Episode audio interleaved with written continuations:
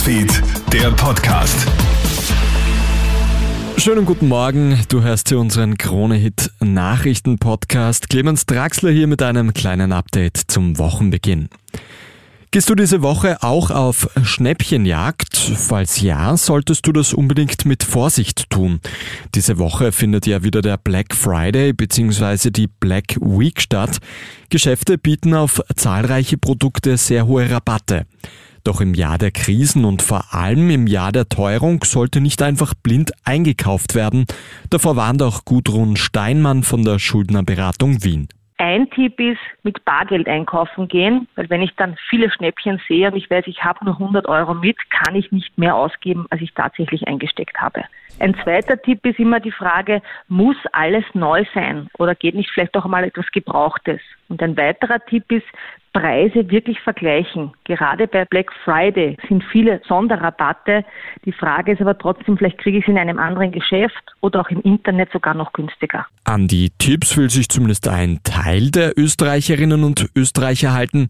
Einer aktuellen Umfrage zufolge geht zwar jeder Zweite auf Schnäppchenjagd, jeder Dritte möchte dabei jedoch weniger Geld ausgeben als noch im Vorjahr. Im Iran soll es Berichten von Augenzeugen zufolge zu brutaler Gewalt gegen Protestierende gekommen sein. Polizei und Sicherheitskräfte wären demnach am Samstagabend mit Panzern in die Stadt einmarschiert. Danach sollen sie wahllos auf Demonstrantinnen und Demonstranten geschossen haben. Auch der Strom der Stadt sei kurzfristig abgeschaltet worden. Ob es unter den zahlreichen Verletzten auch Tote gibt, ist nicht klar. Die regimenahe Nachrichtenagentur Tasnim stellt die Situation anders dar und spricht von bewaffneten Terroristen. Die Klimakonferenz im ägyptischen Sharm al-Sheikh lässt einige Fragen offen. Die Mitgliedstaaten einigen sich auf einen Fonds, der soll armen Ländern dabei helfen, gegen Klimakatastrophen anzukämpfen. Wer in diesen Fonds einzahlt und vor allem wie viel ist jetzt aber noch nicht geklärt. China etwa weigert sich, Geld einzuzahlen. Ebenso wenig geklärt ist, wie die knapp 200 Staaten gegen den weltweiten CO2-Ausstoß vorgehen wollen.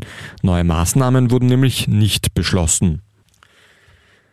Und gestern hat die Fußball-WM in Katar begonnen. Die österreichische Fußballnationalmannschaft ist ebenso wenig qualifiziert wie Europameister Italien. Die beiden Teams haben sich daher gestern zu einem Freundschaftsspiel im Wiener Ernst-Happel-Stadion getroffen. Der ÖFB 11 gelingt dabei ein grandioser Abschluss. Die Österreicher setzen sich sensationell mit 2 zu 0 gegen den Europameister Italien durch. Die beiden Torschützen, Kapitän David Alaba und Xaver Schlager. Vielen Dank fürs Einschalten. Das war der Kronehit Nachrichten Podcast für heute Vormittag.